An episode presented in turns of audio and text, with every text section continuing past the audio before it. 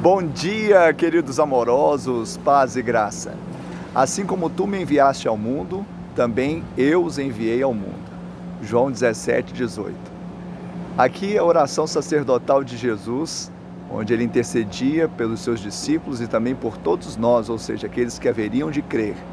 E a palavra do Senhor diz que ele entrou no nosso mundo, exatamente para que nós pudéssemos entrar no mundo dos outros com boas novas de salvação. palavra evangelho significa boa notícia, boa nova. É exatamente essa boa nova que transformou a nossa vida e agora nós devemos levar para transformar a vida de muitos outros.